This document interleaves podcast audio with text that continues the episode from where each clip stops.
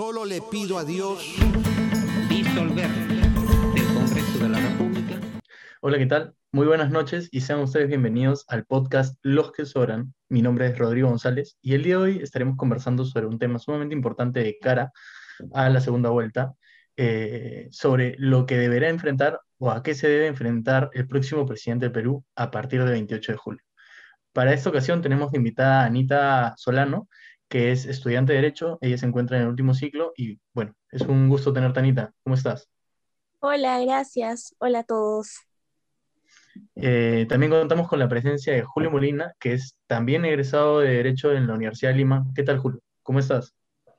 Hola, Rodrigo. Muy bien, gracias. Hola a todos. ¿Qué tal? Un gusto tenerte acá, Julio. Y también tenemos de invitado a Piero Andolfo, él es piloto y, bueno, amigo de, muy cercano a nosotros. ¿Cómo estás, Piero? Bien, bien, todo tranquilo. Muchas gracias por la invitación. Y ahora toca el turno en la presentación de los integrantes del panel de, Los que Sobran. En este caso tenemos a Miguel Basalo. ¿Qué tal, Miguel? ¿Cómo estás? ¿Qué tal? ¿Cómo estás, Rodrigo? ¿Todo bien? Qué bueno, qué bueno, Miguel. y bueno, tenemos a César Guiñones, él es estudiante de Derecho y en esta ocasión eh, va a cerrar la presentación. ¿Cómo estás, César? Hola, ¿qué tal? ¿Cómo están todos? Qué gusto. Bueno, es un gusto tenerlos acá y quisiera hacerles como primera pregunta eh, algo que, impactó a, todos, creo que después del flash electoral, que es el voto del 11 de abril. Eh, quisiera saber, en principio, en el orden de presentación, eh, para Anita, ¿cómo crees que se explica el voto del 11 de abril desde tu punto de vista? Y em, saber eh, por qué hubo tan poca representatividad eh, en el caso de los candidatos. ¿no? No, los porcentajes no fueron altos, estuvo muy parejo el segundo puesto y, que, bueno, en este caso ganó Keiko Fujimori para participar en la segunda vuelta. Ya, bueno, creo que como, como comentas, creo que lo primero más resaltante de los resultados fueron la baja representatividad. Creo que esto se debe en principio a que teníamos 18 partidos, si no me equivoco, si no eran más, y el voto ha estado sumamente fragmentado. Sumamente fragmentado, creo que es algo que en mi corta edad electoral no había visto. Em, y, no solamente fragmentado, sino también muy polarizado, ¿no? Como, como bien comentas, tenemos una primera opción, que es Pedro Castillo, que además tuvo un porcentaje bajísimo, hablando de, de un país entero, ¿no? Un 19% es que la, cuarta parte de, soy mala con las matemáticas, de, de, lo que se debería requerir para, pucha, representar a alguien, ¿no? Y tenemos un segundo lugar que ha sido votos blancos, o, nulos o viciados, ¿no? Y en un tercer lugar, que sería Keiko Fujimori, que pasaría a la segunda vuelta. Entonces, ¿cómo explicaríamos esto? Yo creo que, en primer lugar, la, eh, la fragmentación de los partidos, y en segundo lugar sería la falta de, una cultura cívica finalmente, ¿no? Uno vota o votamos en general por el partido que nos mueve en el momento y quien nos convence en las últimas tres, cuatro semanas de contienda electoral y pucha, vamos y votamos. Y después tenemos de repente partidos con planes de gobierno interesantes, con muy poquitos votos, porque no se consiguió más, no pudieron hacer más, ¿no? Perfecto. Y en tu caso, Julio, ¿tú coincides con esta opinión de, Anita que se refiere a la crisis de la clase política en general, los partidos políticos? Eh, ¿Es una señal de emergencia o crees que va por otro lado? No, sí estoy de acuerdo con Anita en que definitivamente algo que influyó mucho en los resultados electorales ha sido la, la crisis de los partidos políticos. En tanto, se ha mostrado que muchos de los partidos no tenían unas propuestas, digamos, especialmente concretas. Es como si les hubieran agarrado las elecciones casi por sorpresa, como si no hubiesen tenido tiempo para prepararse y realmente tiempo sí lo hubo.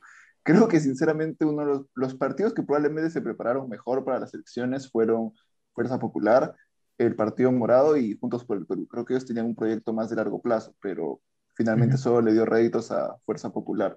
Otros partidos incluyendo a Perú Libre, incluyendo a Acción Popular y a Avanza País, parece que se armaron el camino como que a los meses de empezar la contienda electoral. Y sinceramente, también creo que precisamente por eso no pudieron formar, digamos, alianzas previamente que hubiesen permitido que una que una candidatura más concisa se pueda prever. Por eso es que nos ha sorprendido un poco los resultados electorales. Yo soy de la Sierra Sur, en realidad de natural de Andahuaylas, toda mi familia es de allá, por lo que la aparición de Pedro Castillo no me sorprendió tanto. O sea, sí me sorprendió realmente porque su crecimiento fue exponencial en los últimos días, básicamente antes de las elecciones. Yo suponía que iba a pasar la valla electoral, suponía que iba a sacar un buen bolsón porque ciertamente varios de mis parientes han votado por él en primera vuelta, pero igual me sorprendió un poco al final, porque yo creía que quizá Acción Popular le iba a cerrar un poco el paso en el sur, pero al final Acción Popular también cayó porque fue, fue masivo. Y también le pasó lo mismo a Verónica. Así que por eso más o menos sale la, el voto de la izquierda. El de la derecha ya es otra historia también, porque también ahí tuvieron una fragmentación distinta. Y, y en tu caso, Piero, eh, que más o menos tienes esa tendencia de derecha, ¿tú coincides con Julio o discrepas en este caso sobre la fragmentación del voto de derecha, que eh, e incluso algunos partidos tuvieron cierta improvisación en su candidatura? ¿Coincides o discrepas? Cuéntanos un poco. A ver, estoy de acuerdo con lo que han dicho los dos. Algo que a mí me sorprendió mucho primero fue el voto blanco viciado, que fue excedente muchas personas que no fueron a votar por el tema de la pandemia y de arriesgar sus vidas claramente, ¿no? Algo que, que por las razones que estamos hoy en día en decir uno y el otro, no saber por cuál es, es el tema, y luego creo que todos lo sabemos, hubieron dos candidatos de derecha, por así decirlo, que fue Rafael y, y Hernando de Soto, que tenían ideas parecidas, o el público que votaba por uno por el otro son casi con los mismos pensamientos. Y ese fue un tema para la derecha por el cual no, no pudieron pasar ninguno de los dos. ¿no? Y, y, una pregunta puntual, ¿a quién crees que afectó más esta ausencia de electorado en la segunda vuelta, el blanco o del, de la gente que no fue a votar? Yo creo más que a, la derecha. Okay. Okay, por, Las zonas que, por, por las zonas de, de, las personas que no fueron a votar, que eran las, La Molina, Surco, la mayor cantidad de personas que no fueron. ¿no? Ok, y Miguel, cuéntanos este, tu punto de vista acerca del, de, de, la primera vuelta y alguna impresión que tengas eh, de, después de, ¿no? O sea, de los dos candidatos que quedaron. Bueno, yo creo mucho lo que dijo Anita y Julio eh, sobre la fragmentación, pero creo que hay muchos, muchas cosas que ver, ¿no? Detrás de cada una. Eh, hablamos de que casi 2 millones y algo votaron por Pedro Castillo, eso representó el 19%. No es en el Perú somos 30 millones y han fallecido 180 mil según lo que ha previsto. Entonces, estamos viendo que no es mucha representación y es justificable lo que están diciendo ellos dos. Pero también hay que hablar de, de lo que pasó con la derecha, ¿no? ¿Por qué no, no llegaron a consensuar tal vez o llegaron a unirse? ¿Cuáles serían las ideas diferenciadoras para que hayan tantos partidos de derecha, ¿no? Es, es, es muy atrevido. Y por otro lado, creo que la gente, nosotros también nos sorprendimos y hablamos de eso, de que Pedro Castillo haya, llegado siendo el primero, ¿no? Tal vez. Y viendo que hoy, hoy en día en, los mítines que hace alrededor de, de, todo el Perú, llena, llena, llena lugares donde va, no le importa el COVID, la gente se junta para verlo. Y también hay que hablar de, de lo que hizo la, la, prensa, ¿no? Y los otros candidatos a de derecha, ¿no? Como en su momento terruquearon a Verónica Mendoza, le hicieron tan leña que al final pasó la, la, la extrema, la extrema izquierda como la consideraban ahí en su momento. Y como conversamos alguna vez tú, César y yo, eh, tal vez dijimos que a, Verónica le faltó eso, ¿no? Ser un poco más extremista como lo era antes para poder llegar a esa, a esa, a esa segunda vuelta y ella se moderó un poco, lo cual Castillo ha intentado hacer pero no ha podido, y eso es otra conversación. Y ha pasado y es lo que, lo que estamos hablando, ¿no? Antes, antes de darle el pase a César, quiero advertir que ustedes son libres de interrumpir en cualquier momento cuando sientan que alguien dijo algo picante pueden este, eh, este, contraargumentar sin mi permiso. Tienen total libertad para eso. Y bueno, César, eh, en este caso, ¿tú crees que, o bueno, estás de acuerdo con lo que dice Miguel, que el hecho de que Verónica se haya moderado le hizo perder electorado en sus zonas fuertes, como en el Tour en, la elección pasada, por ejemplo? Este, y además de eso, quería plantearte otra pregunta sobre los partidos de derecha, y en este caso, si coincides con Piero en que hay, ciertas similitudes entre López Aliaga y Hernando de Soto, o, López Aliaga se asemeja más a lo que vendría a ser el partido de Keiko Fujimori. Ya, bueno, yo creo que en primer lugar, eh, todos han dicho más o menos que la división o la poca representatividad se ve un proceso de fragmentación, creo que eso es lo más importante. Eh, respecto a Verónica Mendoza, yo no sé si es que ella eh, faltaba, digamos, esta, este adjetivo extremista. De hecho, creo que lo que habíamos conversado era más que nos parecía que debía ser tal vez un poco más confrontacional eh, con los ataques de la prensa, porque la prensa, eh, bueno, la prensa ha hasta el Partido Morado, que me parece un partido de derecha, eh, centro derecha en el mejor de los casos. Eh, la prensa ha a todo el planeta Tierra, entonces este, me parece que una postura, digamos, en mi punto de vista, tal vez era que Verónica debió ser un poco más frontal, digamos, en combatir discursivamente el tema, porque, digamos, con argumentos y con base fáctica, tú no puedes decir que Verónica Mendoza es terrorista, no puedes decir que su partido, digamos, eh, el partido, digamos, conglomerado que, que, presentó es terrorista, pero a la gente no le importaba eso. O sea, yo creo que esta discusión y en general la discusión en la elección peruana no tiene que ver con qué es verdad, sino lamentablemente con quién grita más fuerte. Okay. Por otro lado, respecto a la derecha, yo creo que eso también funciona para la izquierda. Creo que hay que tener en consideración que la gente se mueve en ejes sociales y en ejes económicos. Y creo que esa distinción era al menos parcialmente importante, llegando a lo que decía Piero, porque eh, la prensa, digamos, eh, independiente, si se quiere, la prensa de medios digitales, intentaba hacer o empaquetar como las tres caras del Fujimorismo o la serpiente de tres cabezas del Fujimorismo a, a López Aliaga, a Fujimori y a Hernando de Soto.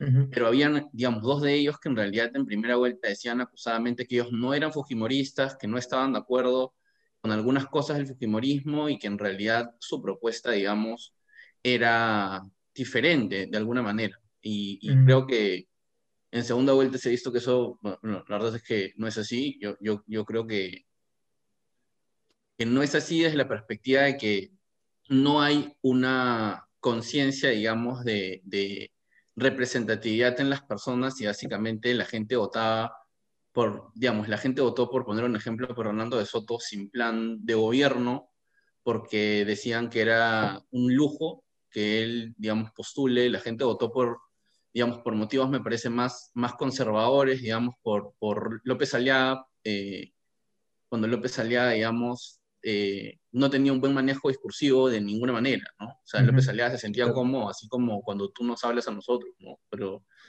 lo pechaban y él no hacía nada. No hacía nada más que salir en otro canal donde no lo pechaban a decir que el primero era un infeliz. Claro. Y, y, eso que mencionas me parece importante porque en la entrevista con Horacio eh, lo mencionamos, que es el tema de los equipos técnicos y este, los planes de gobierno. Parece clave, eh, determinante, porque creo que hoy más que nunca ha sido parte del discurso para descalificar al otro.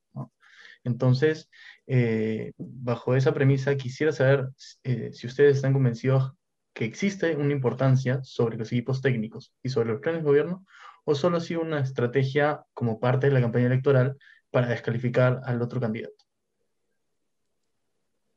Bueno, yo eh, escuché lo que dijo Horacio y estoy de acuerdo con él en, en, varios puntos, justo sobre, sobre ese tema.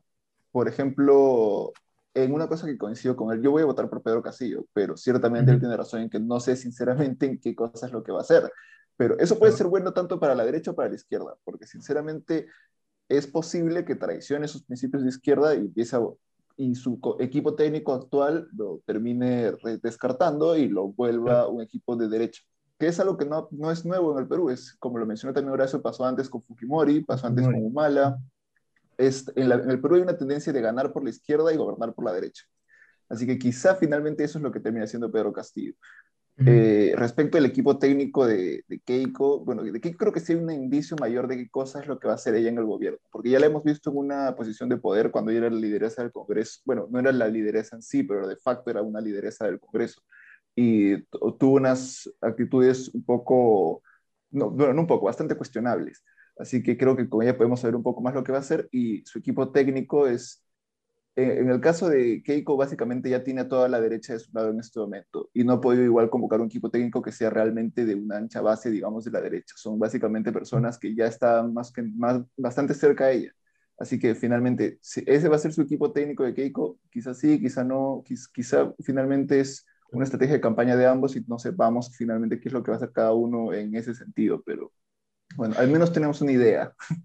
Y ahora con eso que me dices, eh, algo que, que, también puede surgir es que eh, finalmente se gobierna en base a una ideología, pero existe una gran posibilidad de que esta ideología se modere, o en el caso de ser de izquierda, pase a ser del otro lado por eh, cuestiones de, de, de, necesidad. ¿No? Entonces, no creo que Keiko gobierne por la izquierda, no creo que se vuelva de la nada no, Verónica Mendoza, pero el otro lado es posible. Pero Keiko no creo lado, que pase eso. O sea, claro, desde, un, desde una posición de izquierda, eh, más o menos. Ya que ambos se acercan al centro. Claro. Eh, Yo veo bien complicado que se acerque al centro Pedro Castillo. De mi punto de vista y por con quienes se está rodeando, creo que es un poco complicado que sea como un mala que eh, hizo toda su campaña siendo de izquierda más moderada que la primera que fue 2006, si no me equivoco. ¿2005? ¿2006? 2006 o 2006, o sea, la 2011 fue más este, moderada, su, su, no fue tan extremista y se, se, pegó para la derecha, pero yo creo que con Pedro Castillo dudo que suceda eso, en mi forma de pensar, ¿no? En ese yo, sentido, ¿tú, ¿tú, crees que, perdóname Anita, en ese no sentido, ¿tú crees que, que, Keiko Fujimori se modere hacia el centro o no existe la posibilidad de, de que, que baje, ser... de baje el populismo? Eh, no, no te sabría responder, pero yo creo que Keiko va a ser más fácil controlar que un Pedro Castillo. Uh -huh. de forma uh -huh. de... Ya, yo, yo, por ejemplo, ahí discrepo, creo, bastante, porque, uh -huh. o sea, siendo el contrapeso de poderes que tenemos en el país, o sea, creo que un presidente de izquierda y un equipo técnico detrás que finalmente no tiene poder político, porque quien lo ejerce va a ser los ministerios, a los que seguramente van a citar una, dos, tres veces para que declaren y los van a censurar una, dos, tres veces y las veces que el Congreso considere necesario, como lo hemos visto ya uh -huh. infinidad de veces en los últimos cuatro años. O sea, hay un contrapeso de poderes brutal, no solamente por parte del Congreso, sino también de la sociedad civil. O sea, el, claro. el peso que tiene la CONFIEB, la, la cantidad de, de, medios que manejan algunos grupos económicos, uh -huh. yo creo que es muy potente. O sea, y, y, la contracampaña que se le puede generar a Pedro Castillo en el momento en el que haga algo que no le guste a, claro. a otros va a ser dura, muy dura. Keiko tiene que pagar y, favores, ¿no? Claro, y, y a esto, a esto yo que tengo, menciona quiero contar, quiero contar antes de que agotes César, eh, a esto que menciona Anita quería plantear una pregunta para que agotes y además si me puedes contestar esa pregunta. Eh, creo que es evidente eh, que la fuerza o el poder del, de, de, las organizaciones grandes en este caso, le estamos viendo previo a, a, a un eventual gobierno de Pedro Castillo. ¿no? Entonces, la pregunta es, ¿creen que esto se podría arreglar desde, desde el sillón presidencial, o sea, Pedro Castillo desde el sillón presidencial, arreglar con esas organizaciones o va a ser la misma figura eh, antagónica? ¿no? Creo que hay un pensamiento un poco, un conocimiento un poco tácito de todos, que hay una división bien clara de que si Castillo gana, puede que convoque personas de derecha a su equipo y sería normal, pero no va a haber ni un solo fujimorista en su equipo. Y lo mismo en viceversa. Si, un, si gana Keiko, no va a haber ni una sola persona de izquierda cerca al gobierno. Hay un bolsón de personas de derecha que, que generalmente se mueven de un lado a otro, burócratas, pero, pero si Keiko gana, la, la izquierda va a estar vetada por completo del gobierno no, se van a convocar un gabinete de ancha base, pero no va a incluir a nadie de izquierda, eso es lo que sabemos, excepto quizá uno que otro advenedizo, como Richard Arce, que ya muy de izquierda no son. Y si gana el y si gana la izquierda también es una persona que haya estado cerca a Keiko ya no va, no va, a, ser el, no va a ser convocada, es como que no vamos a ver en el equipo de, de Castillo a, a, los que se le han acercado recientemente como Carlos Bruce o a personas que eran conocidos de antes como, como la gente que convocó, digamos, Merino, no, no vas a verlo antes o por ahí. Así que hay, hay, como que ciertas cosas que ya sabemos que no van a pasar, pero quizá convoquen gente de, de, ni siquiera es un centro, es derecha, centro, pero, pero del otro lado no tanto, así que se están peleando un poco tanto también por eso. ¿Qué, qué ibas a comentar, César?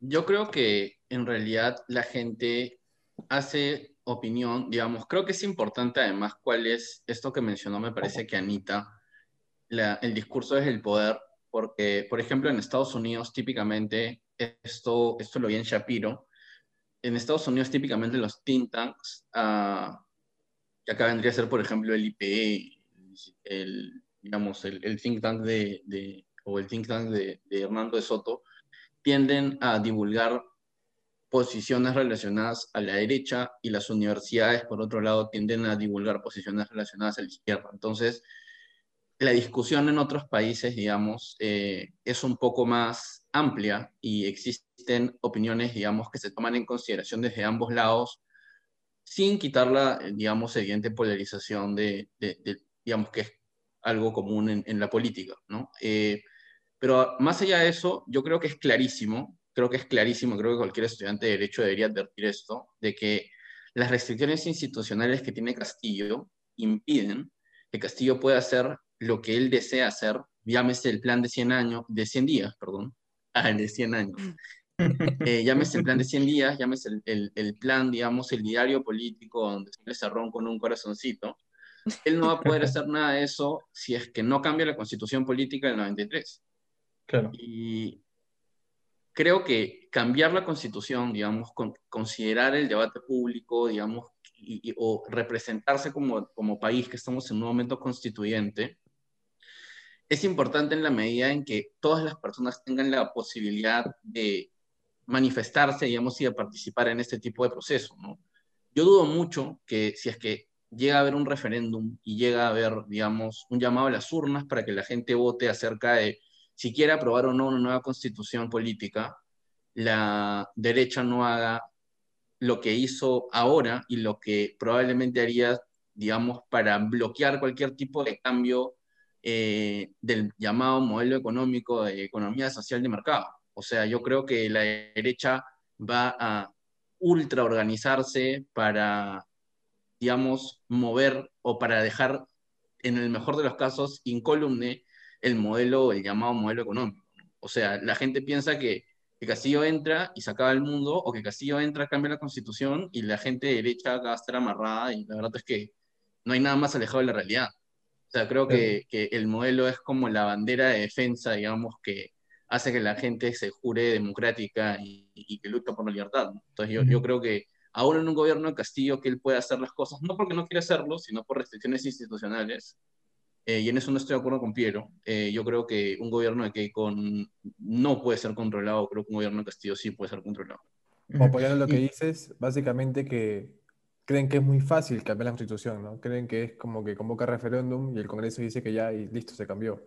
Claro. No, es, no es así tampoco. Y regresando a lo que decía Anita, eh, me parece muy importante hablar de los, los, equipos técnicos, ¿no? Y lo que decía Horacio de que obviamente lo sacan.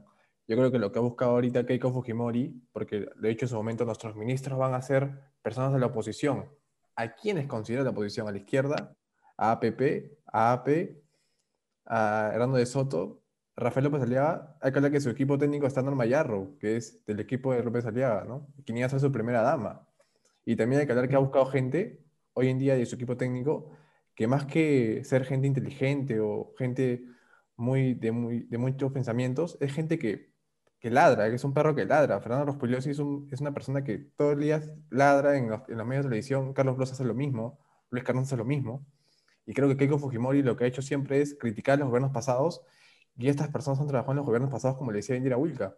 Entonces, ¿qué es lo que está haciendo ahorita? No? Creo que está haciendo, como le decíamos nosotros sobre Verónica Mendoza, haciendo confrontacional con, todo, con toda la izquierda, con todo el comunismo, entre comillas, que representa Pedro Castillo y no estamos viendo el lado, el lado correcto de, la, de las cosas, ¿no? De qué se ahora, ahora que mencionas esto de comunismo, entre comillas, eh, quisiera plantear la pregunta. ¿Ustedes consideran que Pedro Castillo es verdaderamente comunista?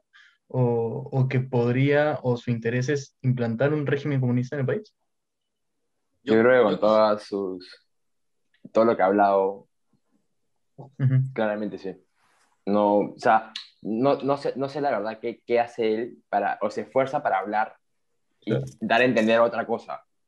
Porque claramente cada vez, cada vez que habla dice cada tontera, mm. en, mi, en, mi, parecer, y, y, creo que todo el mundo, porque todos los, hay 10.000 medios que están, no, no bueno, estoy dando sinceras ahí.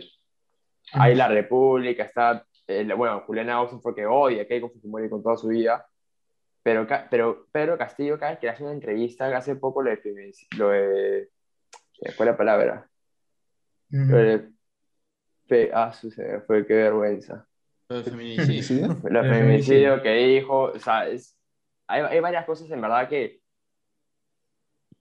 Pero, nadie, nadie podría estar de acuerdo con él, ¿no? mi, mi pregunta es, Yo- y añado otra pregunta a la mesa de debate, es, ¿ustedes no creen que hay preguntas tendenciosas por el lado de Castillo y cosa que no ocurre de la misma manera con Keiko Fujimori? 100%. Yo creo, Sí, claro. Pero bueno, yo también no creo que, que Castillo sea un comunista, sinceramente. Eh, Ni, ni cerca en realidad de serlo, hasta estoy dudando si realmente es socialista, pero... eh, y respecto a las preguntas que hacen direccionando a la gente, sí, claramente, o sea, a Castillo lo quieren perjudicar a cada rato por un montón de cosas. Pero, Pero bueno, ahí- también quería comentar algo que, creo- lo que mencionó. A ver, perdón, César. Continúa. ahí yo creo que jugando el abogado del diablo con, con Piero, eh, yo creo que en realidad acá no hay que entender el término comunismo, digamos, digamos, porque el comunismo en sí mismo, yo considero teóricamente que supone un estado de, digamos, tiene algo que ver con lucha de clases, tiene algo que ver con, con el valor, digamos, con la teoría del valor trabajo, pero finalmente como proyecto político toma el capitalismo y culmina en una fase de superabundancia en donde las personas, digamos, obtienen lo que necesitan y, digamos, trabajan para, para digamos, eh, comunizar, digamos, la, la sociedad, eh, Ujú. inclusive en ausencia del Estado. Eso, digamos, básicamente bajo mi perspectiva teórica es, es, es el comunismo. Pero creo que, nuevamente regresando bajo una perspectiva, digamos, discursiva, y así aquí sí siendo abogado, un poco abogado del diablo, digamos, del, del lado de Piero, Ujú. yo creo que la gente no está hablando de comunismo como el comunismo de has tenido que haber leído a Marx, has tenido que haber leído a Engels, a- has tenido que haber leído a, a Lenin, a Stalin. No, no lo están diciendo de esa manera. Están la hablando gentita. discursivamente desde comunismo es igual a izquierda, izquierda es Claro. igual a algo que no te conviene. Creo que esa es la real discusión del tema, porque tú puedes decir, inclusive hay gente que lleva, digamos, este, a, esta- este conceptualismo, digamos, hasta el último extremo y dice, no ha habido comunismo en el mundo, porque el comunismo es un ideal teórico. Claro. Sí, pero es, una- es una- es un falso problema, porque finalmente no resuelves nada y hay países que independientemente si lograron el ideal o no, que por descripción o de definición es imposible, han tenido posturas, digamos, que han tenido consecuencias sociales eh, y económicas negativas, ¿no? O sea, por, decir, por decirlo menos. Entonces creo que lo que dice, yo creo que lo que dice Piero y generalmente el discurso que se ha llevado acá eh, en, en- en estas elecciones y en todas las elecciones de Perú, hemos visto como, en, en la investigación que hicimos para el, para el podcast, de hecho, eh, hemos visto como, de hecho salió en, en Twitter, es más, que a, al, ¿cómo se llama el, el ídolo de Acción, de Acción Popular? Belaúnde, A Belaúnde Terry le decían comunista, o sea, que, o sea, básicamente Sí. la gente como lo está, lo está llevando a una perspectiva discursiva, o sea, no Pero, hay que entender comunismo como, como teóricamente comunismo, sino como, digamos, de una perspectiva más rudimentaria y discursiva, comunismo malo eh, y, Claro. y capitalismo bueno. Eso es lo que la gente está diciendo. Y, y- y, Claro. bueno, es que en realidad son fenómenos medio repetitivos, ¿no? El comuni- el decir comunista y eh, a la par decir terrorista, ¿no? Y otra cosa que, que quería agregar eh, en base a mi pregunta es que, o sea, ciertamente Castillo ha tenido respuestas muy, muy malas, eh, sin sentido, eh, condenables, despreciables, como en el caso este de los feminicidios y de las comunidades este, de LGTBI, pero creo que, que sí, o sea, por el otro lado pasa la misma figura, solo que no se le cuestiona o no se, no, no, no- los periodistas no son incisivos en ese caso, ¿no? Y debería ser, pero bueno, sabemos qué es lo que está pasando con los medios. Eh, cuéntanos, Julio, ¿querías añadir algo? Ah, bueno, sí, o sea, iba a agregar un poco a lo que mencionó César, porque sí, es, es un, un poco distinto la, la discusión en ese sentido, porque sí, yo también me refiero a que Castillo no es un comunista en el sentido de, digamos, eh, sentado- en el sentido un poco más eh, al- cercano a la teoría de Marx, porque si entramos en esa discusión podríamos también saber discutir si el Partido Comunista de China es realmente comunista, así que eh, yo creo que él, que probablemente Cerrón sí se identifica a sí mismo como comunista, no, no, no creo que no, de ahí a, a decir que él si gobernase aplicaría una política totalmente comunista, no estoy muy seguro tampoco, porque por ejemplo, si fuéramos una sociedad distinta, quizá la palabra comunista no tendría el estigma que tiene acá en Perú, como digamos en Chile, que es, que es muy distinto. En Chile el candidato por el Partido Comunista tiene ahorita la mayor eh, intención de voto, que es Daniel Jadue, y yo no te voy a decir como que Daniel Jadue no es comunista, porque él mismo se identifica como comunista, pero de ahí pensar que si si gana el Partido Comunista en Chile, automáticamente a los meses se convierten en Cuba, es una cosa, es una cosa diferente.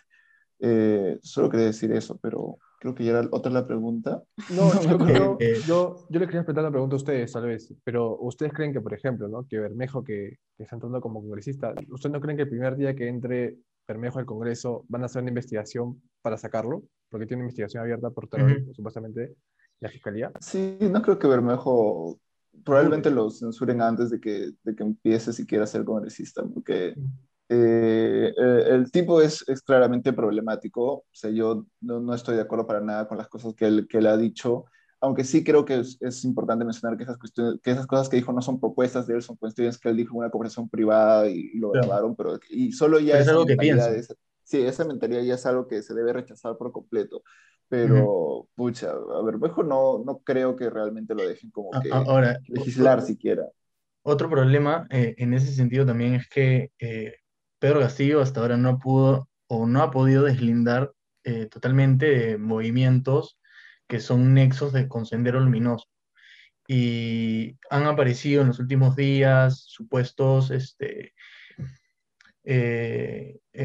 supuestos o supuestas personas suscritas a Perú Libre que tienen o que son partidarios del MOAEF o eh, eh, que, han formado parte de las filas de Sendero Luminoso. Entonces, eh, ¿qué es lo que debería hacer? Porque Castillo hasta ahora no, no marca ahí algo contundente para ganar el electorado, decir, mira, ¿sabes qué? Yo no soy terrorista, la gente que, que está conmigo no es terrorista, porque tal vez él sí él, sí no es terrorista, está alejado totalmente de esa situación.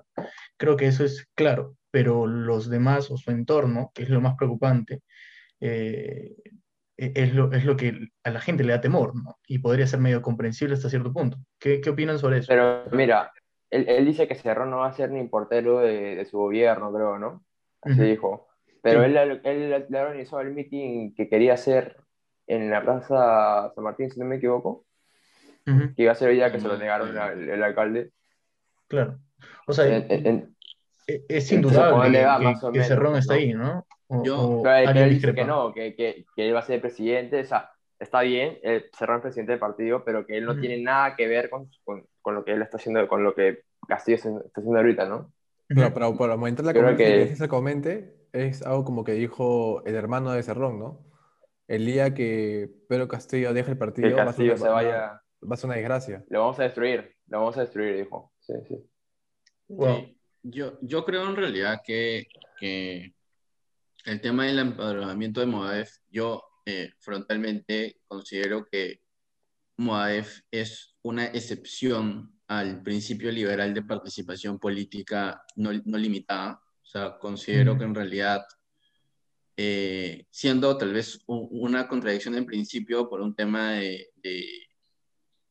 posibilidad política y un tema de, memoria histórica, me parece completamente, digamos, eh, justificable, digamos, que, que, se le restrinja la posibilidad de hacer vida política en, el país, sobre todo por, por, por, el tema de, digamos, porque no, no es solamente el, el tema, digamos, de izquierda, ¿no? porque, digamos, toda la izquierda no es o no adopta medidas este, no institucionales. O sea, creo que estas elecciones han demostrado justamente eso. O sea, es, es, es, carece completamente sentido que alguien intente llegar por la vía institucional al poder e intente derrocar el Estado. O sea, creo que, que, digamos, no, no, pueden haber ambas cosas a la vez.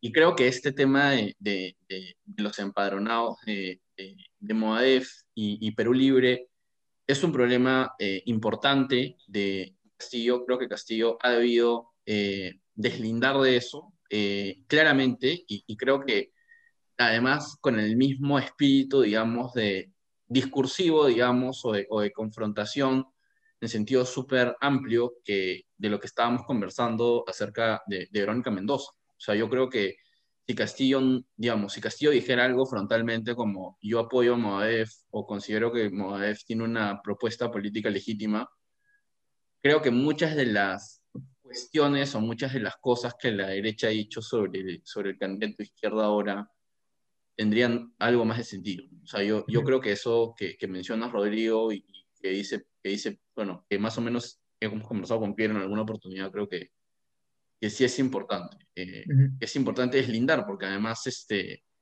le ha hecho daño a, a, la campaña. O sea, y, ha sido amplificado por la prensa, pero, pero, digamos, no he visto algún titular ni de medios digitales ni de medios de prensa convencional, entre comillas, que diga rechazo Moadef, eh, no Moadef, nada por el estilo. Y si le irían votos, ¿no? Eh, probablemente. O, o quizás eh, la gente del propio partido le daría la espalda, ¿no? Entonces, eh, ahí habría un conflicto entre, o una colisión entre el lado de Pedro Castillo, que es la figura representativa hoy de Perú Libre, y la gente que va a sostener la bancada de Perú Libre en el Congreso, porque de alguna manera necesita ese respaldo para evitar cualquier tipo de vacancia o una eventual vacancia que se pueda presentar en un futuro. Entonces, yo creo que e, ese 30, 37 congresistas, ¿cierto?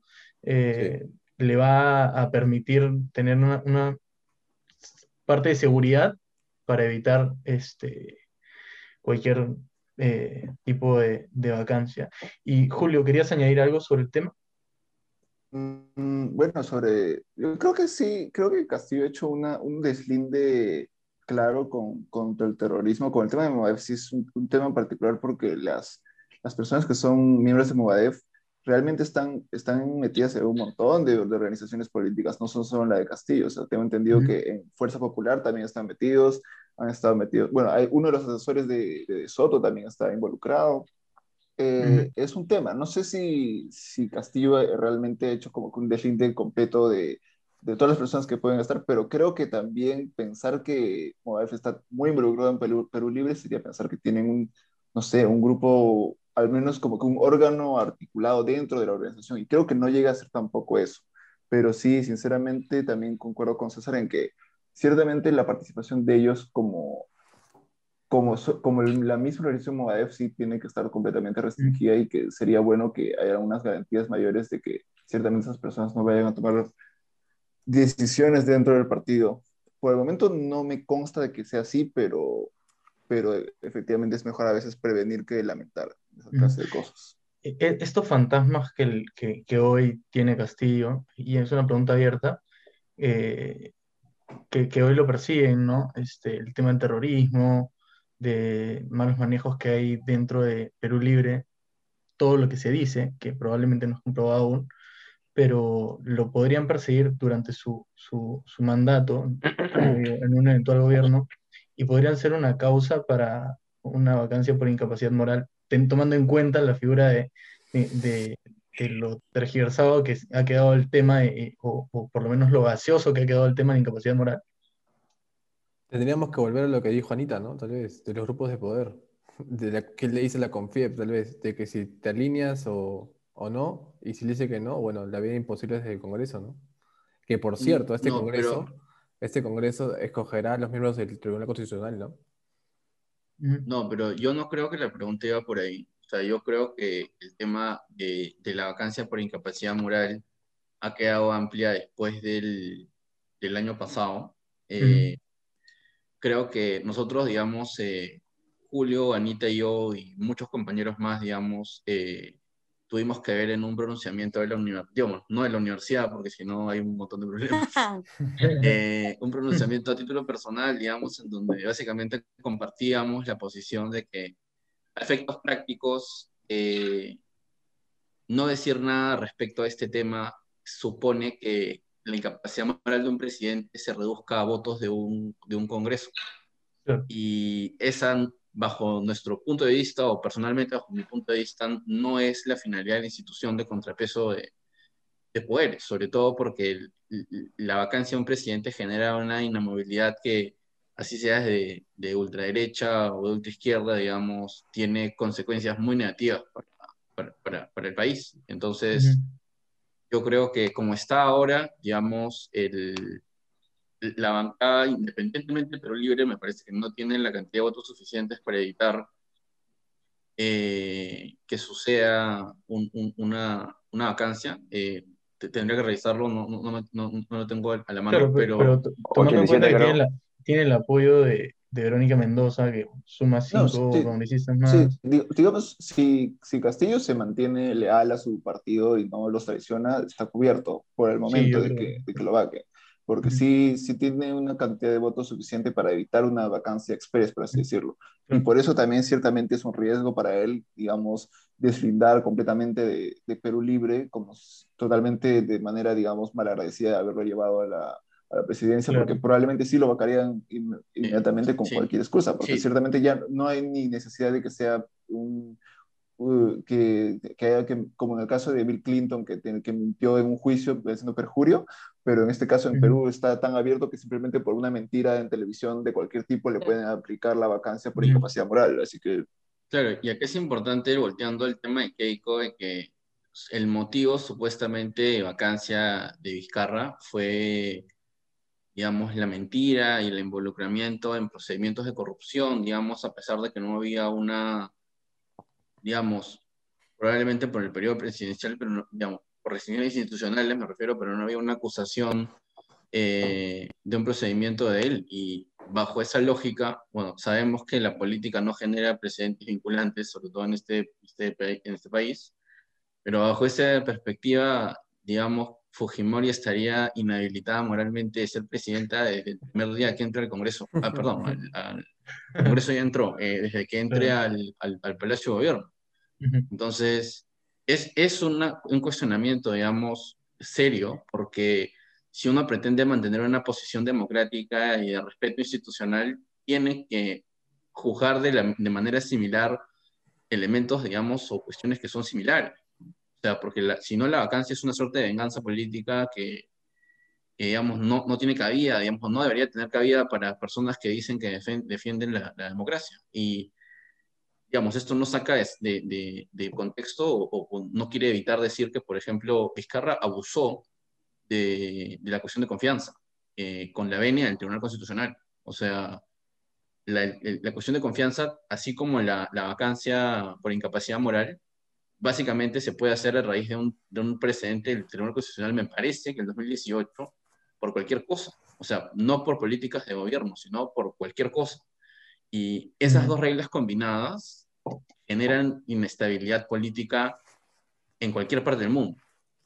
Pero en este, en este país en donde no hay institucionalidad de partidos, en donde no hay conciencia democrática, en donde vimos data, digamos, a nivel Latinoamérica, digamos, y Perú es, está dentro de esta tendencia, muchas personas creen cada vez menos que la democracia es la mejor forma de, de, de hacer gobierno y que se gobierna solo por unos poderosos, etcétera, etcétera, claro. etcétera. Tenemos una receta para la inestabilidad eh, ahí, ¿no? En el librito del Nicolini. Claro.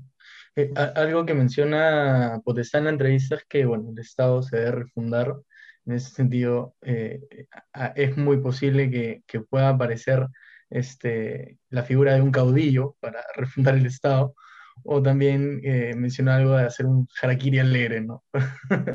y, y, que las, claro, y las instituciones puedan este, eh, hacer un, un, cambio ¿no? este, estructural.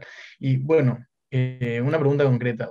Para ustedes, ¿quién, cree, quién, es, bueno, perdón, ¿quién creen que va a, ser presidente del Perú? Ya, yo creo que presidenta va a presidente presidenta. Uh -huh. uh, creo que tiene un montón que ver, digamos, con el apoyo del, del, de la prensa, tiene que, tiene que ver bastante con, digamos, estos grupos de poder que se han hablado, pero también tiene que ver con un montón de responsabilidad política de, de Castillo. O sea, creo que la campaña de Castillo, después de segunda vuelta, eh, no fue buena. Creo que si bien es cierto, muchos de la gente que decía que votaba nulo viciado han estado, digamos, acusadamente cambiando el voto para Keiko Fujimori. Creo que la ventaja que tenía Castillo en segunda vuelta era difícilmente comparable a otro, digamos, a otra fase, digamos, de, de la historia de la política peruana en segunda vuelta. Uh -huh. Y ha perdido, según las últimas encuestas que hemos visto, prácticamente todo. O sea, cuando alguien tiene a un mes o a 30, a, a- a 30 días, a 15 días de diferencia, digamos, de las, de las elecciones, 10% de diferencia de voto, básicamente cualquier analista político razonable te diría, esa persona va a ganar las elecciones. Claro. Y ahora estamos viendo que, en, digamos, el, el, el, el 6, cualquier cosa puede pasar. Y creo que, que tiene que ver con bastantes cosas.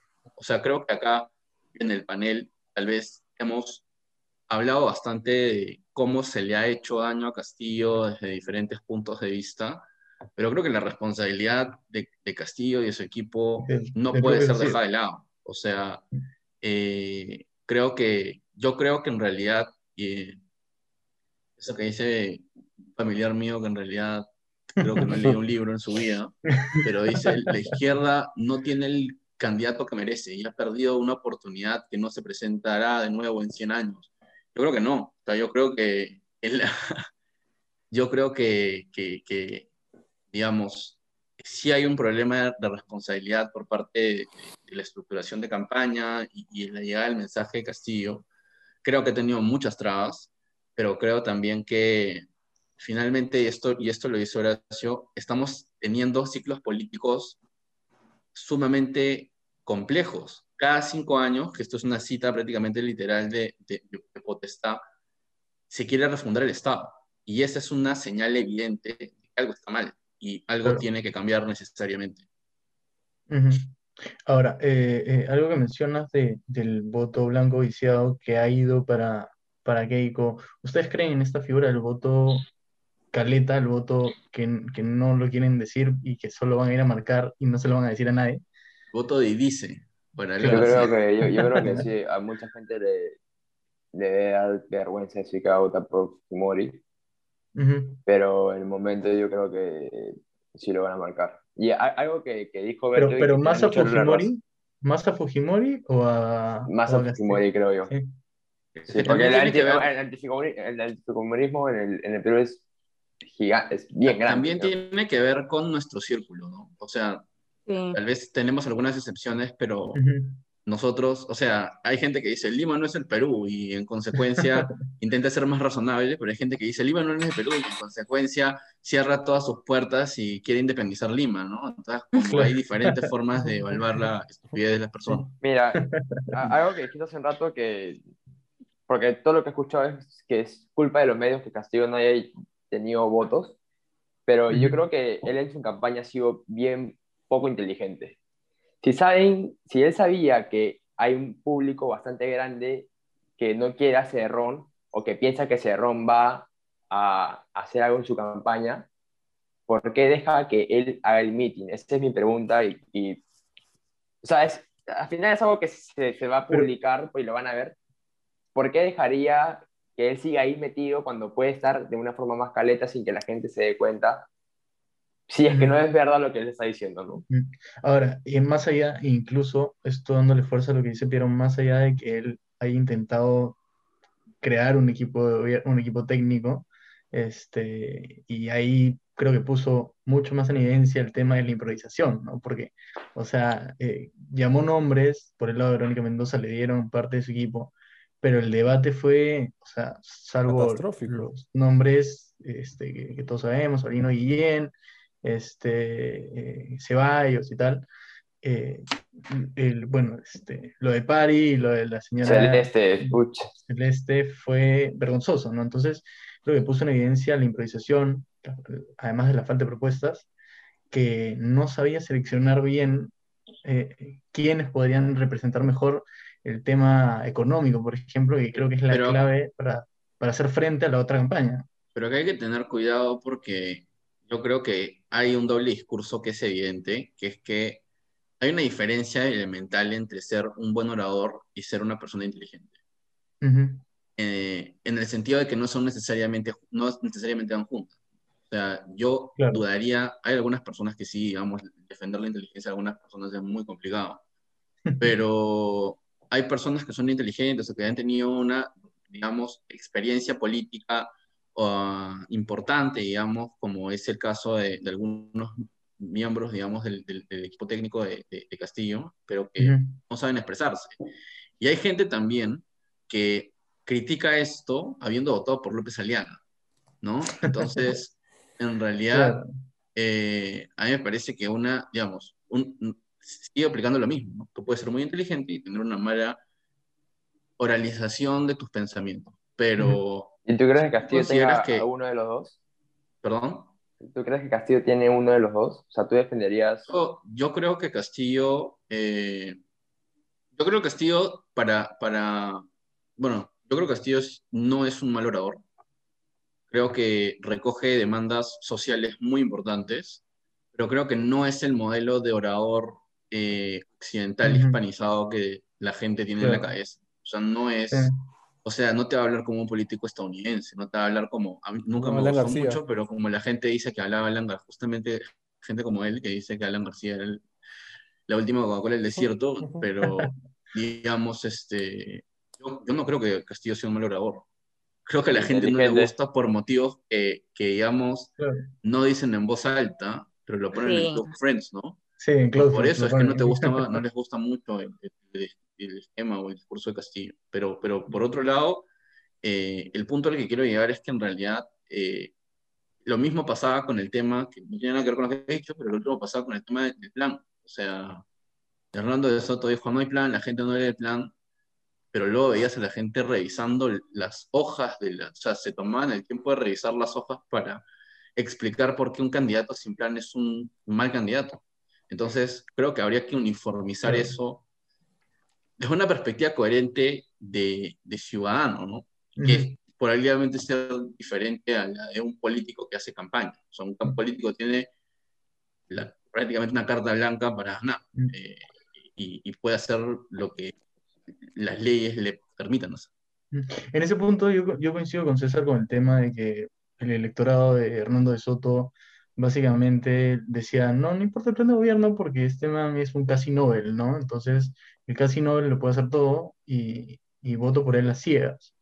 Pero cuando pasa lo de Castillo, oye, no, pero su plan de gobierno dice tal, el ideario dice tal, y capaz ni lo leían, solo, o sea, veían lo que había en publicaciones y es como que ya, y yo sí estoy totalmente de acuerdo con que no es solo la carencia de plan de gobierno o de propuestas, sino que hay un trasfondo, hay un- una, una parte que va más allá de solo la carencia de propuestas en el caso de Castilla, ¿no? Eh, y y, eh, después de esta parte quiero plantearles otra pregunta y creo que con esto podríamos terminar sobre el tema de los antis. O sea, definitivamente esta elección se va a definir por los antis. El anti-izquierdismo y el anti-fujimorismo gane quien gane. En ese sentido, ¿ustedes qué, qué parte del, del- del juego eh, creen que es la más fuerte o la más sólida? Y, y la que, porque, por ejemplo, Piero mencionó algo, que hay mucha gente antifujimorista que no vota, que, o que va a votar por Keiko, pero lo va a decir caletaza. Pero esa gente verdaderamente es antifujimorista. Yo, yo aquí sí creo que es algo a lo que le he dado muchas vueltas por mucho tiempo y me, me queda un poco gaseoso el concepto de lo que significa ser antifujimorista, ¿no? Porque, o sea, nosotros, nosotros, yo en general entiendo, tú eres antifujimorista porque no vas a votar por Keiko, porque estás, crees que el gobierno de Fujimori fue malo, crees que se cometieron muchos abusos, ¿no? Y demás cosas. Pero, o sea, hay gente que, que considera el antifujimorismo como que, pucha, sí, qué mala que fue Keiko, qué horrible que siga defendiendo a su papá, pero el terror que me están metiendo de que, pucha, mi, mi Kentucky va a costar 58 soles y, y mi cereal Captain Crunch ya no va a costar 20, sino 26, qué horrible, o sea, ¿cómo voy a vivir así?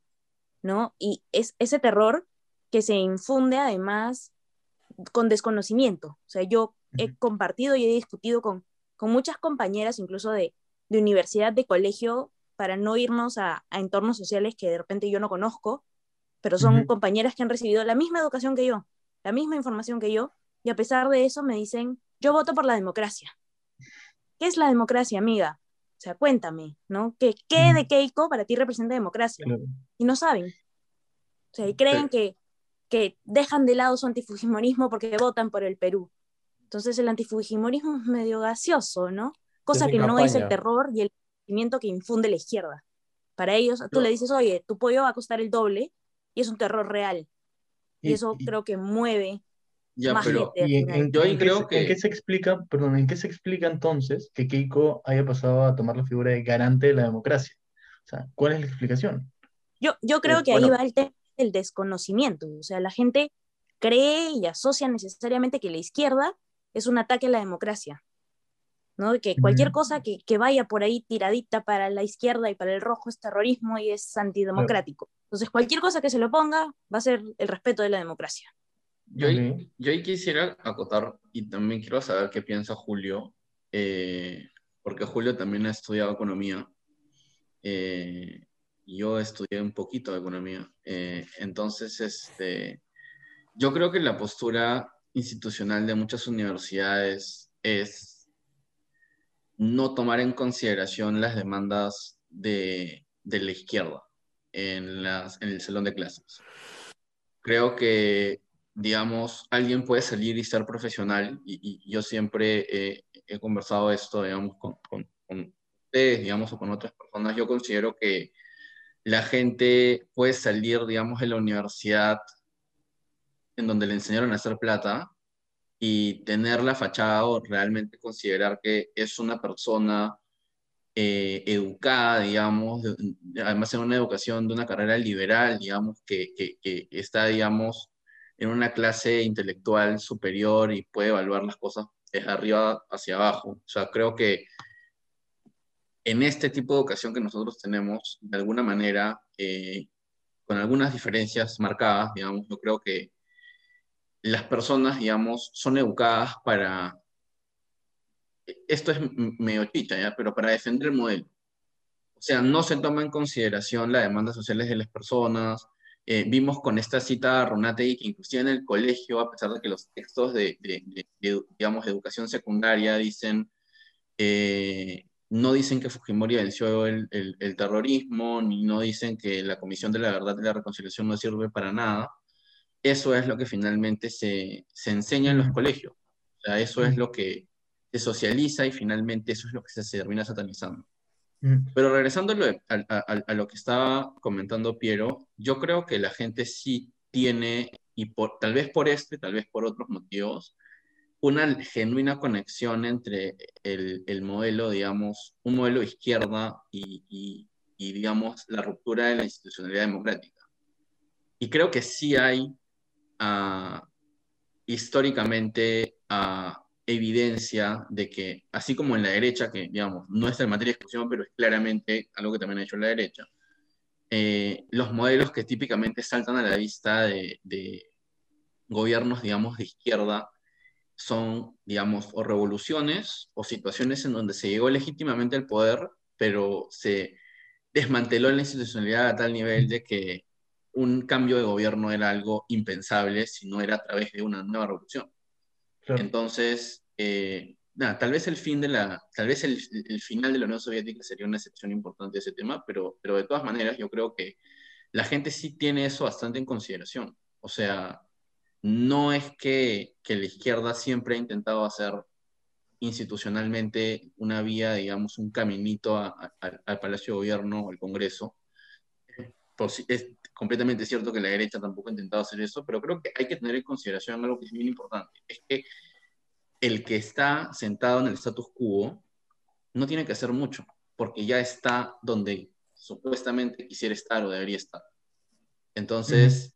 esa distinción es sumamente importante, porque si tú te sientas bajo una situación en donde tienes privilegios y beneficios económicos que mucha gente no tiene, y hay gente que tiene demandas sociales, tú vas a querer que las cosas sigan como están, salvo que tengas un motivo extra, de, digamos, altruista, si se quiere, loco, así de mente, para intentar encauzar legítimamente demandas sociales de personas que en verdad no te van a hacer ningún tipo de, de bien. O sea, deberían ser indiferentes si fueras un agente económico racional.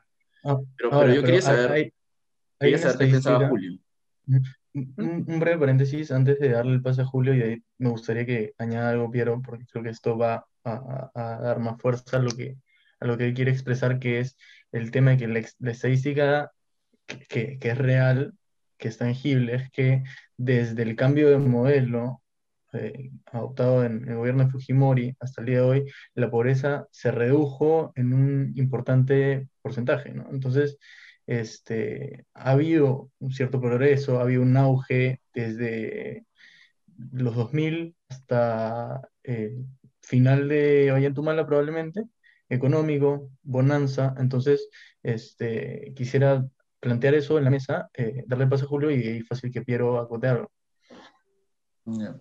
Ah, bueno, yo en primer lugar, mientras un poco he estado escuchando bastante lo que decían, eh, en primer lugar yo discrepo con César, yo creo que, que Castillo sí iba a ganar, porque hasta, eh, hasta ahora, en todo el tiempo que he visto esta segunda vuelta, Keiko no ha superado a Castillo ni una sola vez. Ni, eh, ni una sola de las encuestas que ha salido ha superado a Keiko Castillo, excepto en las que ya sabemos que son IDIS, SPI me parecería extrañamente muy conveniente que justo al final de la brecha lo supere. Creo que el momento más crítico para Castillo probablemente vendría a haber sido después de los años de Bermejo, cuando la selección salió a apoyar a Keiko. Creo que ya cuando Keiko no lo superó ahí, es que ya no lo va a superar.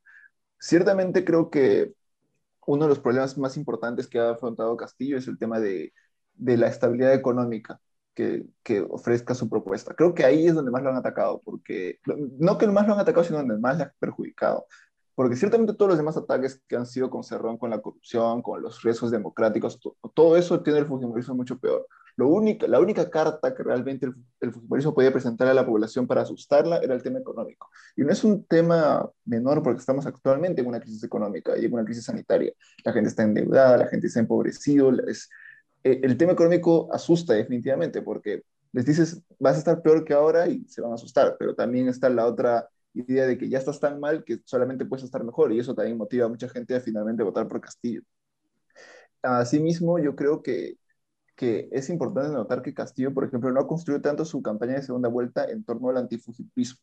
Realmente, o sea, el, quien, lo ha, quien sí ha construido su campaña en, en torno al miedo y al anticomunismo y a la salvación de la democracia es Keiko. Y por eso ahora están ustedes un poco vinculando más la idea de democracia con Keiko, porque ciertamente Keiko ha querido construir toda su campaña alrededor de eso pero Castillo en realidad ha estado él con sus mismas ideas desde primera vuelta, con su propuesta de, bueno, no una propuesta, con sus lemas de no más pobres en un país rico, con sus propuestas de cambios, de constitución y todo esto, y quienes han estado tratando de construir un poco el antifujimorismo han sido los activistas, han sido la, la, sociedad civil alrededor de Castillo, pero él, él como partido, él no ha sido el que ha girado, ha hecho girar uh -huh. todo esto.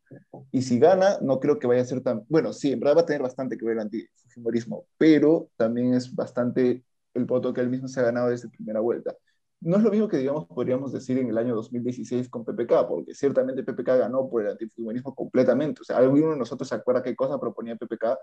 Ciertamente no, no cuáles son sus propuestas. Creo que simplemente yo, yo no me acuerdo, de, pero... no, soy, no soy Keiko. Yo no me acuerdo de qué decía PPK. Yo no me acuerdo de qué decía PPK, pero es básicamente porque no me interesaba mucho qué decía PPK. O sea, yo, como esto de Henry Spencer, a mí me entrevistaban afuera de la Universidad de Lima y decía, sí, bueno, PPK es lo mejor, abajo vayan Tomala. Este. Básicamente PPK lo que te decía era como que todo va a seguir igual, así que claro. estamos bien, vamos a seguir bien, así que voten por mí. Pero uh -huh. ahora Castillo sí definitivamente le ha dado un giro en torno a eso y también el voto que ha salido por, hacia Castillo es precisamente porque mucha gente se, está disconforme con que todo siga normal, como era con PPK, como fue con Vizcarra y como probablemente sería igual con Keiko. Uh -huh. uh, bueno, pero yendo un poco más a lo que, lo que sí es cierto es que Castillo ha reducido un montón su brecha con Keiko. Y ciertamente eso es responsabilidad de él y de los medios como mencionan ustedes la, campaña que ha habido contra, Castillo es masiva, es, es brutal. Nunca había visto una campaña contra un candidato así. Si Keiko fuera una candidata medianamente decente, probablemente ya le estaría llevando 20 o 30 puntos. Pero como no lo es, está ahí pegadita. Castillo ciertamente er, yerra y falla en garantizarle a la gente que no va a haber una crisis económica monumental si él gana. Y, por ejemplo, falla también eso cuando presenta su equipo técnico en el, en el debate de técnicos, porque Pari puede ser un tipo bastante respetable en muchos aspectos, pero ciertamente no ofreció un buen plan económico, porque en el otros aspectos los técnicos de ICO también ofrecieron cualquier cosa, sinceramente. Y, uh, y, a Castillo también creo que finalmente sí le puede haber perjudicado un poco el atentado que hubo en el Brian, porque con todo lo que lo han vinculado con Sendero, definitivamente eso asusta a la gente. Pero Ahora, teniendo en cuenta que ya pasó una semana de eso, Keiko igual no lo superó a pesar de todo eso en las encuestas. Y tenemos ahora lo, lo último que ha pasado, digamos, electoralmente importante es el debate entre Keiko y Castillo. Y Keiko tuvo una presentación pésima. O sea, creo que cualquier persona que también va a votar por Keiko también sabe que lo hizo muy mal. Castillo tampoco lo hizo bien, Yo- pero yo él, creo él- que- él iba a las... Yo creo que eso no, yo creo que son, digamos, yo sí creo que el, el debate Keiko no lo hizo bien, pero creo que hay mucha gente que vota por Keiko que cree que Keiko lo hizo excelente Excelente. y Castillo lo hizo pésimo. Mm. Está pésimo, así, no, no hay, o sea, como preferían ver una película de terror. sea, yo- bueno, yo creo que- yo creo que probablemente no te vayan a decir que estuvo pésimo, pero probablemente te van a reconocer que no lo hizo tan Fue bien como esperaban, porque espera- esperaban que Keiko aplaste a Castillo, y no pasó Ujú. eso. Y Castillo, que estaba yendo como que a la segura, lo manejó más o menos bien. Solo que Keiko, la, mejor carta que tenía Keiko hasta ese momento era la, garantizar la estabilidad económica. Y casi lo tira todo por la borda por ofrecer como que bonos y luego empieza a hacer los mismos errores que tuvo Castillo en, este tiempo, que es como que contradecirse. Primero eran bonos, luego eran créditos, luego ahora, ahora sinceramente ya no sé qué, qué es lo que está ofreciendo Keiko en el sentido económico. Creo que, bueno, ya acabó la campaña, así que ya no puede cambiar sus declaraciones últimas. Lo último que dijo es lo que es. Y si se ve un poco la última encuesta que hace en Ipsos, de la que no podemos hablar porque eso sería ilegal, se ve que igual como que la tendencia sigue, sigue estando más o menos por ahí. O sea, Keiko no, definitivamente el debate, el último, le puede haber perjudicado un poco finalmente a Keiko. Así que por eso creo que al final es lo más probable que termine ganando Castillo. Y también, Tema- o sea, Sí, sí, sí, sí, sí. Bueno, también yo espero que gane Castillo, así que también eso definitivamente influye, pero si me pongo, digamos, objetivamente, cuando estaba en el 2016, ahí casi todo el tiempo pensé que iba a ganar Keiko. Y esta vez, sí, aunque yo no quería que gane Keiko, pensaba que sí iba a ganar Keiko. Y esta vez sí creo que no, no, no va a ganar. Me parece que no llega con tanta fuerza como fue el 2016. Creo que su mejor oportunidad de ser presidenta fue el 2016 y no va a tener esa oportunidad nuevamente. Mm. Yo creo que ahí, ahí te equivocas un, un toque porque lo que ha hecho Keiko con el bono, lo que- como yo lo veo, es, es algo populista. Y, y eso ojalá mucho, mucha, mucha marca. Yo Mm. creo que sí puede marcar una gran diferencia eso, porque claramente de 10 mil soles que te, que te den, porque perdiste un familiar que no es grato para nadie, pero igual por el momento que estamos pasando, cuánta gente más tiene deudas que pagar, yo creo que es, es, es algo bien populista y es algo que, que le va a ganar un, un porcentaje de votos, al menos un punto 5 un 1% máximo. Mm. Es como yo lo veo.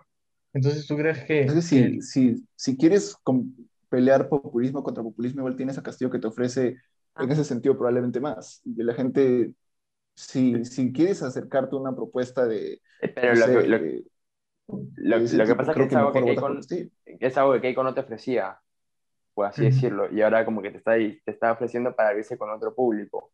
Él no, él- eh, eh, Creo que ya no es todo nada. O sea, antes creo que el- un- un- una, o sea, digamos, un- una palanca importante bajo la, la teoría de Piero es si es que votabas por Castillo tenías algo, si votabas por Keiko no tenías absolutamente nada. Y creo que ahora Ah, ha habido, digamos, porque esto de 10 mil soles no es todo lo que ha dicho Keiko. O sea, Keiko ha prometido créditos para pagar cuando termine su gobierno, Sí, sí.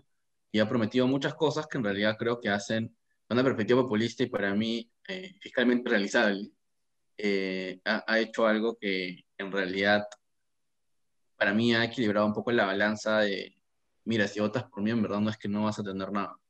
Eh, y, y- y creo que eso, creo que eso podría tener algún tipo de impacto. Yo no, digamos, yo como ustedes saben no, no voy a votar. Eh, yo no quisiera que salga Fujimori, pero por el simple motivo Ujú. de que creo que es mucho más fácil controlar a, a- a Castillo.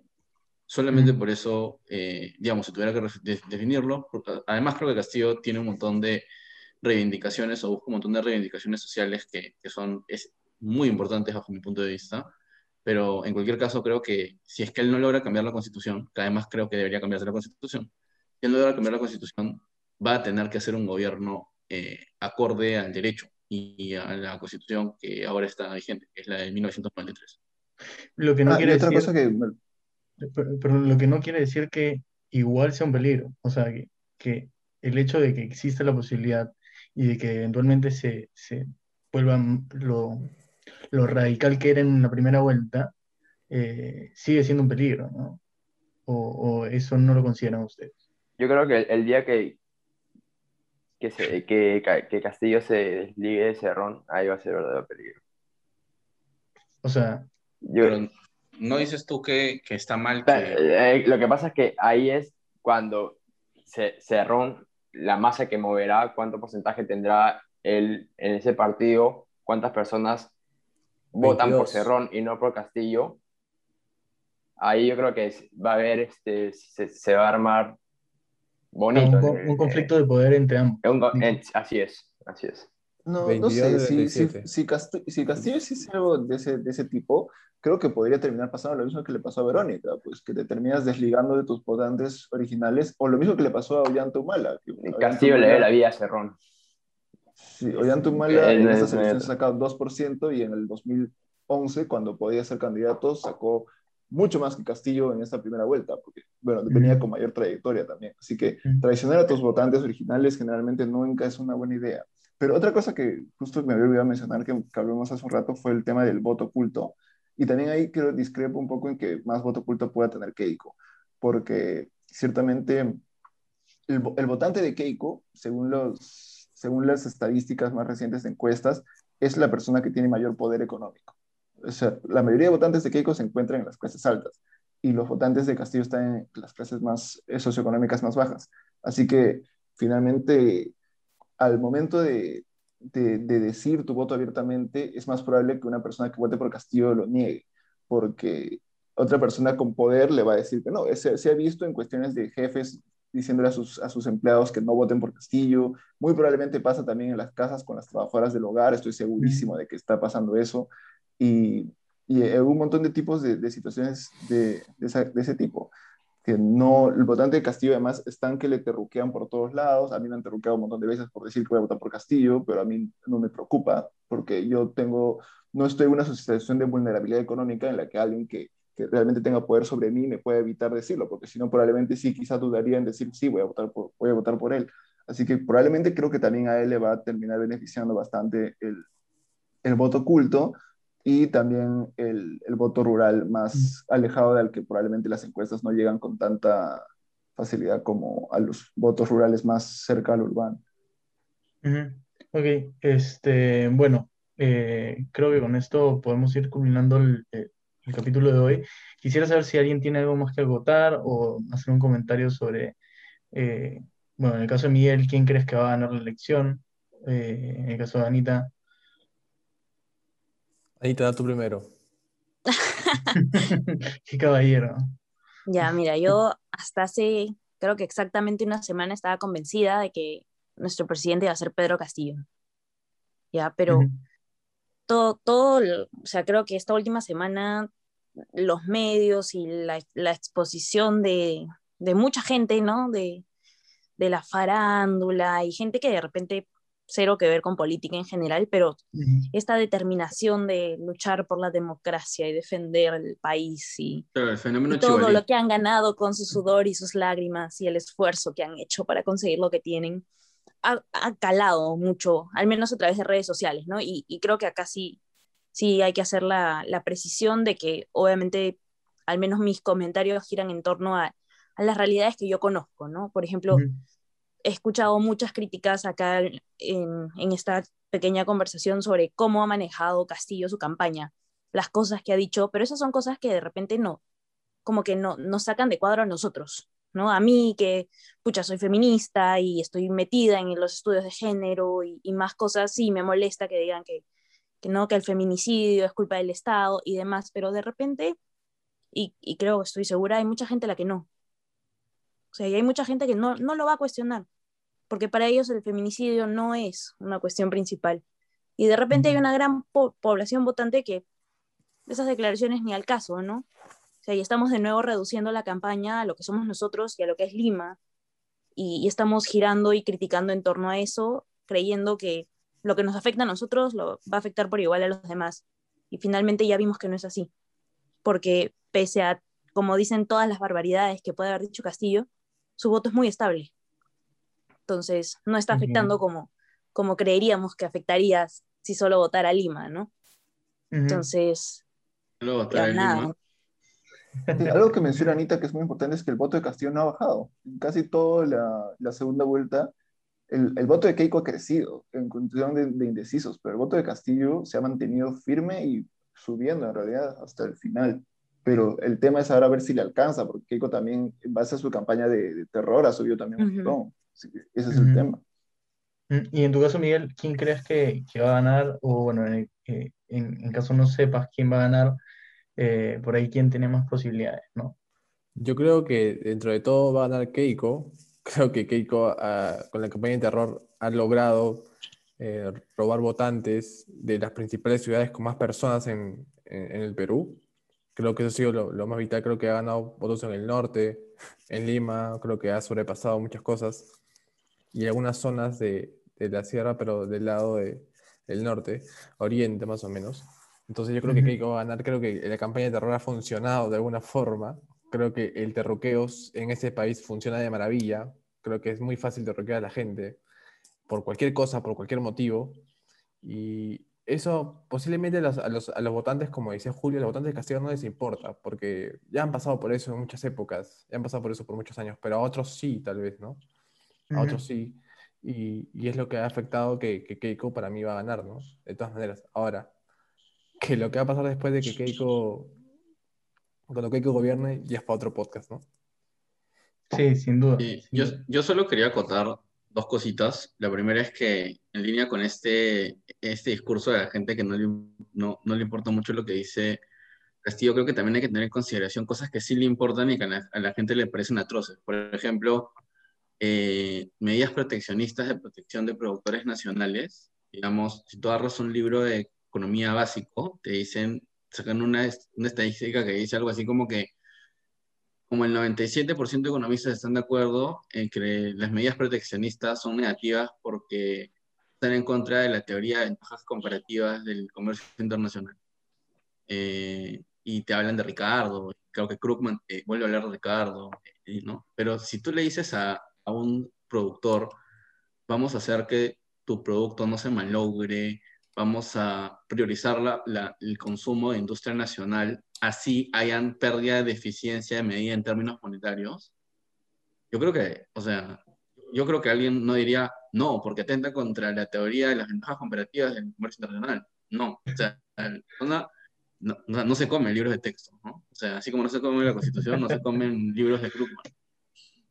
Claro. Eso. Ujú. Mm. Y bueno, ¿alguien desea añadir algo? Como Que gane el sí, Perú nomás. Sí, lo, gane el Perú lo último, sí, me, que César me mencionó hace un rato también justo el tema de, del dogma económico que efectivamente es prima en, en Perú, más que nada en las ciudades, porque como lo que menciona César es, es muy cierto, que, que hay cosas que a- aquí a uno, a nosotros probablemente lo hayamos escuchado y nos parezcan como que cosas abominables, como pues, efectivamente el tema de las importaciones o, o creo que más que nada últimamente, ah, las, las AFPs también, que, que por alguna razón ahora se volvieron el monolito de, de, la, de la derecha, que es defender las AFPs, pero son cuestiones que, que ciertamente al mucho del peruano común no le, no le afecta cuando escuchas decir eso, que vamos a bajarnos las AFPs. Lo, lo, tratan de redirigir de una forma discursiva para que sientas que te afecta directamente a tu bolsillo, pero muchas personas ciertamente no es, no es cierto eso, que le dicen que vas a perder todos tus ahorros. Muchas personas, no tengo ahorros, ¿qué, qué cosa voy a perder? No, simplemente esas cosas no, no, les, no les molesta. Como los que sobran, no tenemos ahorros. Pero Bien, por eso probablemente Castillo va a ganar en toda la sierra masivamente. Eso es, eso es un hecho. Ujú. Pero el tema es un poco en las peleas en cómo va a ser en las ciudades. Ahí sí, sí va a ser una cuestión, va, va- va a ser pegado. O sea, no, creo que todos estamos de acuerdo en que va a ser bastante pegado. Y probablemente a los que están votando más convencidos de Keiko eso les parezca como que, ¿cómo es posible que Castillo esté pegado? Keiko debería estar ganando por 30 puntos siquiera. Y probablemente del otro lado sea igual. ¿Cómo es posible que Keiko, que, tiene, que lidera una organización criminal, esté, yéndole esté sacando 50%? Claro. Lo, que nos, lo que podemos saber es que nos va, lo que venga después del 6 de junio es un país que va a seguir igual de polarizado, o sea, que se gane quien gane. Keiko probablemente no vaya a poder tener la, la, la convocatoria de masas que tenga Castillo, pero del mismo modo Castillo, si gana, nunca va a tener de su lado a la prensa, nunca va a tener al sector empresarial de su lado, o sea, va, va a ser una, una situación... Julio, una, una pregunta. Tú, si, tú, si, te, si te amenazaran y te dijeran que digas dos cosas positivas de la campaña de Fujimori o de la propuesta fujimorista, dos cosas positivas de su campaña, que ha hecho bien. O- te De su- Lima. no, de su propuesta política. Mario Hart. Rosita Lima. Gisela y quién más. No, no, pero en serio. En verdad no, no sabría qué decirte, no, no, no estoy casi, o sea, yo estoy en contra de todas las propuestas fujimoristas económicas, políticas, sociales, morales, so- o sea, no, no estoy de acuerdo en nada con lo que, lo, con lo que con el fujimorismo. Es- Puedo Eh, Pedro que Castillo, de acuerdo ¿qué, con- qué dirías? Lo- lograr sumar a Vargas Llosa creo que ha sido un acierto, ¿no? En su campaña. Pero ah, bueno, pero eso no es una propuesta. o sea, si si No, se no. refiere a cosas que ha hecho bien en su campaña, sí puedo decir varias cosas, porque ciertamente ha subido bastante, pero de cosas que siento que, que diga como que, wow, esto va a ser bueno gracias a Keiko, difícilmente. No creo que haya nada que vaya a mejorar gracias a Keiko. Pero, ¿tú crees Dime. que y dos cosas positivas acerca de la propuesta política de Castillo? No, tampoco. no puedo hablar nada positivo de Castillo, pero... Su, su- ni- su- siquiera el- su campaña ha sido... Ni siquiera el, el sombrero bonito. Bueno, eso ya me la compré ya. Pero su campaña ha sido, en verdad... Así, así, esa es mi opinión. No, pésima. Ha sido pesa. Que Castillo se mantenga con 40, 42% hace tres semanas, quiere decir que algo no está bien. Que no está teniendo el engagement que debería de tener, ¿no? Ni el eslogan, ni el eslogan te gustó. ¿Cuál? El de... un- No, no, Los más pobres en un país rico. no, te vamos a regalar un lápiz mongol. Y Piero decía, no más ricos en un país pobre. También puede funcionar. Funciona. Sí, también puede funcionar. Sí. No, No, me quejo, no. no, no me quejo. O sea, yo solo espero que, en verdad, que, que gane el Perú al final de todo, ¿no? Ahí te Sí, ¿quieres decir que gane? palabra de maestro. Yo, ya saben quién quiere que gane, o sea, es obvio que quién quiere que gane. También Pero bueno. falta considerar el último factor de estas elecciones, si, si realmente el hecho de que la selección haya perdido va a hacer que gente diga que, uy, no, que, saló a la selección, voto. No, pero creo que eso no. Yo creo que eso no, ahorita no, como que... Sí, yo creo que la Hay gente, todo, en verdad. todo tipo, todo es tipo de por, eso votantes. es por, la- por la Hay votantes. ¿no? que se deciden en la Cara, Bueno, Hay votantes que solo votan por Keiko porque es mujer. o sea, muchos Claro. dicen eso según las encuestas, que esa es su razón para votar por Keiko. Y, y eso no lo entiendo. No, yo no Pero te juro. podría ser una razón oculta, en verdad. O sea, usar, o sea, usar, ambos candidatos han usado política de identidad. Y Sí. tú podrías decir que votas por Castillo porque, eh, no sé, porque has trabajado toda tu vida, pero en verdad votas por Castillo porque Keiko te parece pésima. O puedes votar por Keiko porque dices que eres mujer y Keiko es mujer y No, deben haber pero- mujeres en la pero- política, pero la verdad es que no quieres perder tus Pero, privilegios. pero yo, yo creo que sí es cierto, puede ser cierto que hay gente que está convencida de verdad que una mujer debe gobernar el país. Y en ese sentido, teniendo una opción de mujer en carrera, tranquilamente podría justificar su voto por Keiko Fujimori. Además, considerando que es el bicentenario, entonces lo que significaría tener en el bicentenario a una mujer gobernando. Y creo que no solamente sería el tema de que sea una mujer, sino que además se le está pintando en la posición de mujer que se enfrenta al candidato sumamente machista. Machista, No. exacto. Entonces, Ahí- eso Keiko suma un usa, usa montón. mucho la carta de soy madre también, que es- Sí. Claro. siempre suele, suele presentarse como Y- madre y Y, y además Pero- de pero haber estado no- en, en prisión, entonces haber lidiado con esa etapa difícil, le, le da un valor agregado. Pero yo creo que eso es legítimo en política. O sea, Sí, independientemente está de la postura política que- de las personas, yo creo que son cosas, Sí. las experiencias personales, de hecho, digamos, Castillo evidentemente no va a decir yo soy mamá, estoy en la cárcel, no va a decir eso, pero, pero digamos, Está tu política de identidad es yo soy rondero, yo soy Claro. profesor, yo soy de la gente que trabaja. rural. O sea, todos, o sea, creo que, que satanizar, claro, nuevamente, una perspectiva política nosotros nos podemos pelear y tuitear 140 caracteres, pero la verdad es que ambas cosas son igualmente legítimas sí, claro. desde una perspectiva discursiva, nuevamente, ¿no? O sea, porque siempre regresamos a la política de quién es el que grita más fuerte. Y yo creo que la que gritó más fuerte en esta elección ha sido... Sí, por eso Sí. yo, yo tampoco juzgo mucho las razones que tengan las personas para votar por quien quieran, porque si quieren votar Mm. por Castillo, porque es, es mucho- en su meeting de campaña le decía bastante que un serrano presidente y decía, mucha gente puede votar por, por Serrano, pues si, si hay gente que quiere votar pues, únicamente porque el tema del fútbol es lo que le interesa, está bien, bien por Claro. ellos. Yo- no Bueno, Yo por sí, eso. to- yo sí todavía no, no puedo Contener mi ira cuando veo que la gente dice que vota por la democracia, ¿no? Se te el pelo rojo, dices. Claro, el ahí, ahí sí, ahí sí genera malestar, porque claro, o sea, no, no puedo reclamar a alguien por votar por, por Keiko por ser mujer, porque efectivamente es mujer, pero si va- alguien va a votar por, por Keiko diciendo porque ella se presenta como la demócrata, claramente eso sí me genera un conflicto, porque digo, ¿cómo- Sí. cómo es posible? Listo. Bueno, no hay tiempo para más y ha sido un, un honor. Muchas gracias, Anita. Gracias, Pedro. Gracias, Julio. Gracias, eh, los que sobran. Y nos vemos en un siguiente programa. Gracias a ustedes. Gracias. Gracias, gracias a todos. Gracias.